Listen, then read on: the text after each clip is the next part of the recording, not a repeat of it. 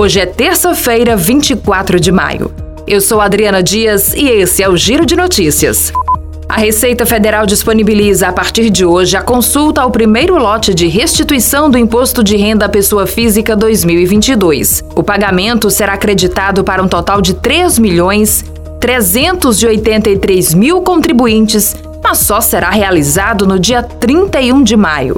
Para conferir se está contemplado neste primeiro lote, deve-se acessar a página da Receita na internet, clicar em Meu Imposto de Renda e, em seguida, em Consultar a Restituição. A página apresenta as orientações e os canais de prestação do serviço, permitindo consulta simplificada ou completa da situação da declaração por meio do extrato de processamento. Se identificar alguma pendência na declaração, o contribuinte também já pode retificar o documento. A Receita Federal também tem aplicativo disponível para tablets e smartphones, que possibilita consultar diretamente nas bases do órgão informações sobre a liberação das restituições, do imposto de renda e a situação cadastral de uma inscrição no CPF.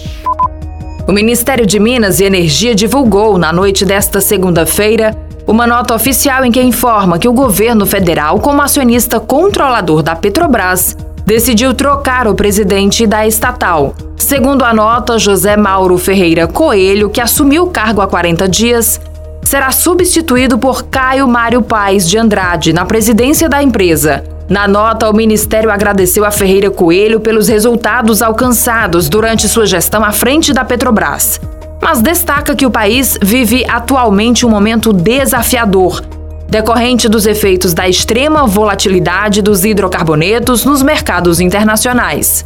Segundo o Ministério, diversos fatores geopolíticos impactaram no preço da gasolina, do diesel e dos componentes energéticos, e para que sejam mantidas as condições necessárias para o crescimento do emprego e da renda da população, é necessário fortalecer a capacidade de investimento no setor privado. Após firmarem acordo com o governo federal, os médicos peritos do INSS encerraram a greve, que durou quase dois meses, e retomaram o atendimento aos beneficiários nesta segunda-feira.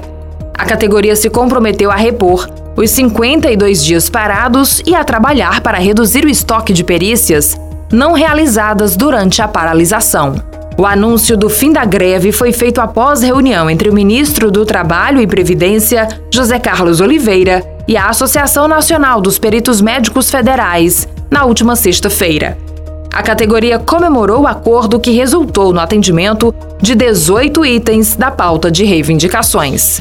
Esse foi o Giro de Notícias com a produção de Tiago Lima e a sonoplastia de André do Vale. Essas e outras notícias você encontra em gcmais.com.br.